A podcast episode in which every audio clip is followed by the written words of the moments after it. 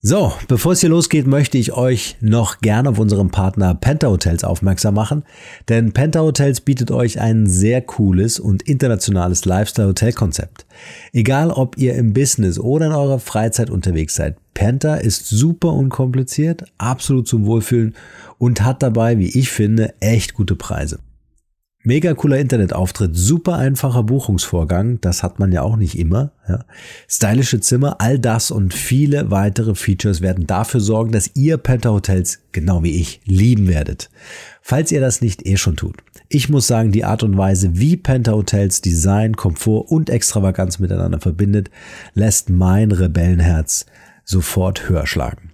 Und jetzt kommt das Beste. Für euch da draußen, ihr Markenrebellen gibt es exklusiv bis zum 28.02.2018 einen 20% Rabattgutschein auf eine Hotelbuchung in einem der Penta Hotels.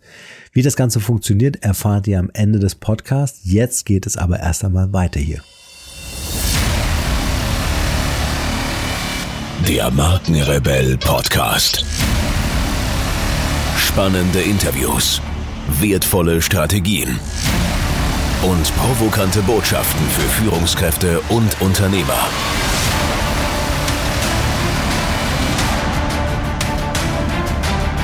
Stell dich den Herausforderungen der Digitalisierung und setze als Marke ein Zeichen.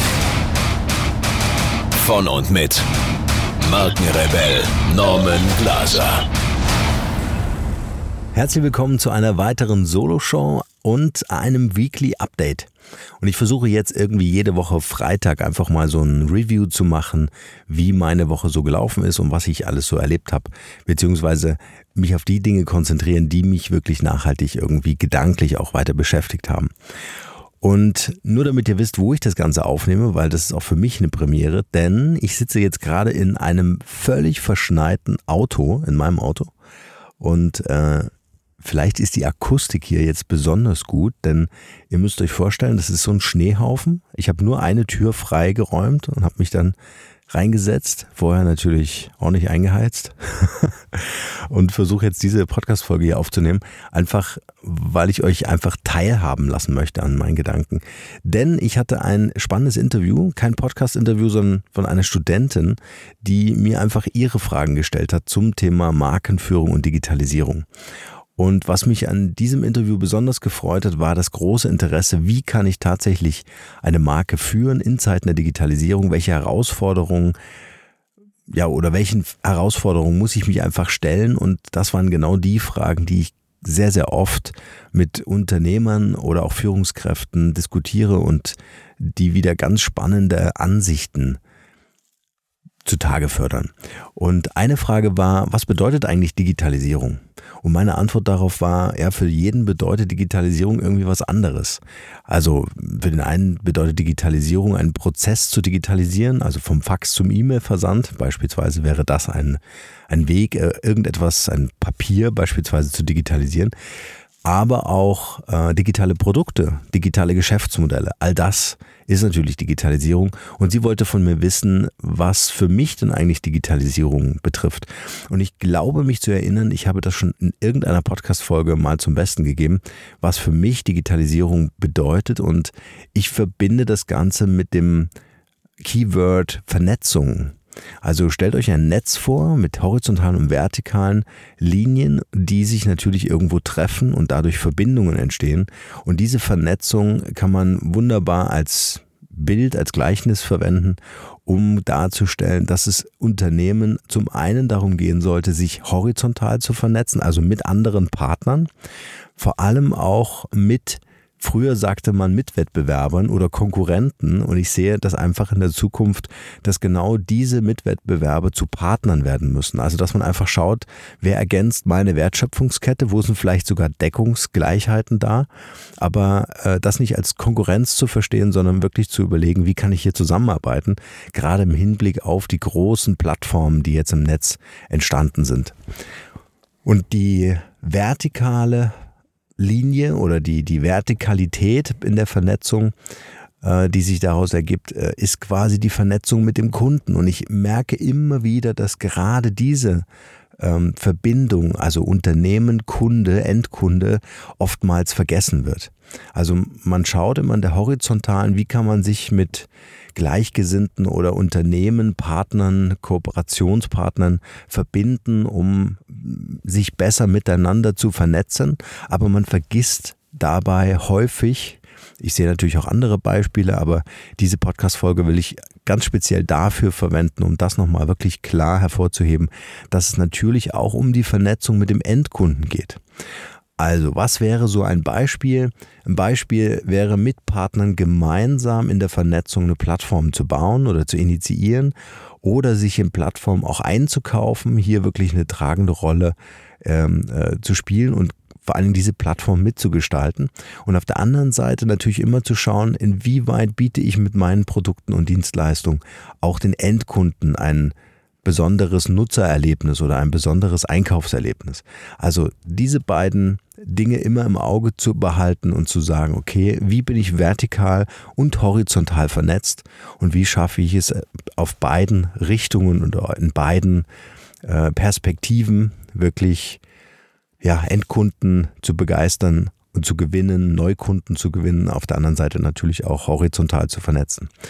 Und ich glaube, und das war auch eine ganz interessante Frage, dieses, wie machen wir das? Ich glaube gar nicht so sehr, dass es nur technische Lösungen sind. Ich glaube auch nicht, dass es nur wahnsinnig geile Produkte sind, sondern ich glaube, dass es vor allem darum geht, Menschen zu vernetzen.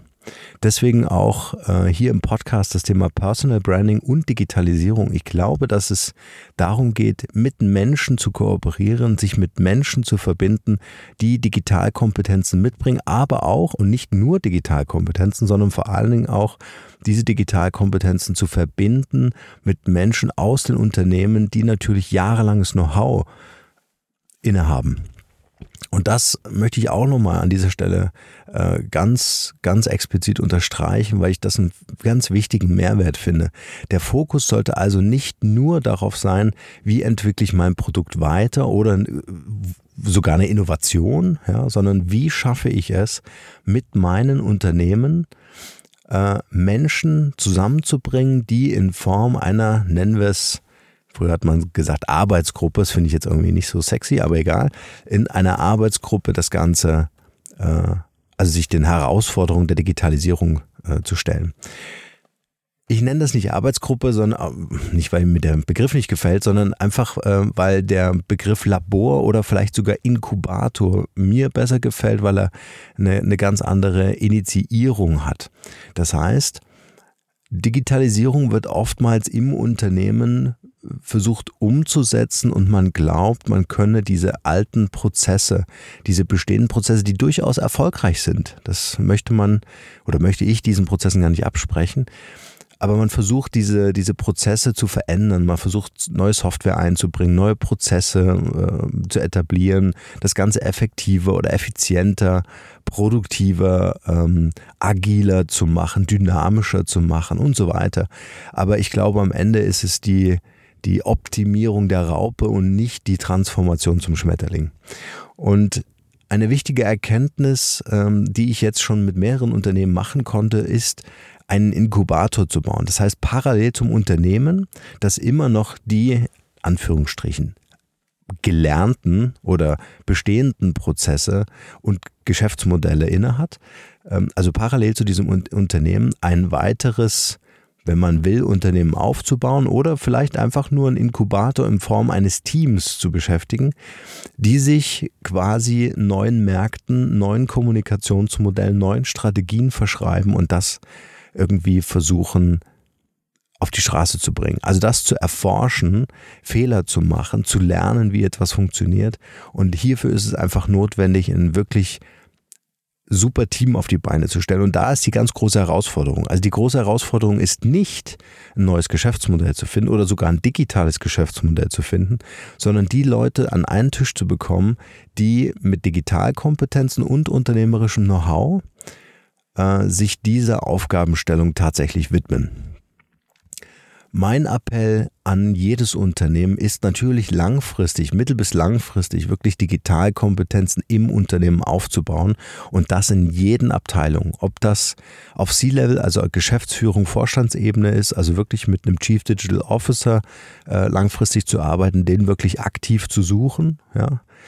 Ähm, bis hin zu Marketingabteilung hier wirklich Online-Marketing-Kompetenzen aufzubauen oder durch neue Mitarbeiter wirklich dazu zu holen und das Ganze auch im Vertrieb, auch im Controlling, also wirklich zu schauen, dass jede Abteilung von diesem Wissensvorsprung, von diesem digitalen Wissen profitiert. Am Anfang ist es natürlich nicht so einfach, diese Mitarbeiter zu finden, weil man findet diese Mitarbeiter nicht unbedingt mit den klassischen Stellenanzeigen, ja, sondern das äh, ist eine Frage des Netzwerkens. Also inwieweit schafft man es, in bestehende Netzwerke reinzukommen und nach diesen Personen Ausschau zu halten. Und die wirklich guten Personen lassen sich auch nicht unbedingt anstellen. Also hier sind auch in der Personalabteilung neue Modelle zu finden, wie man solche Mitarbeiter an das Unternehmen bindet. Ja zu Beginn wird es oftmals so sein, dass man externe Partner einkaufen muss, also externe ähm, Spezialisten mit Digitalkompetenzen einkaufen muss. Aber langfristig oder sogar mittelfristig muss das Ziel sein, Digitalkompetenzen im Unternehmen aufzubauen. Und das beginnt schon mit Schulungen. Also das wäre für, für mich eine der ersten Maßnahmen, äh, wirklich im Unternehmen konsequent, kontinuierlich Schulungen stattfinden zu lassen, um das Know-how ins Unternehmen zu bringen, um digitale ähm, äh, um, um so ein digitales Mindset einfach zu etablieren und die Mitarbeiter daran zu gewöhnen, sich mit neuen ähm, Arbeitsprozessen äh, auseinanderzusetzen.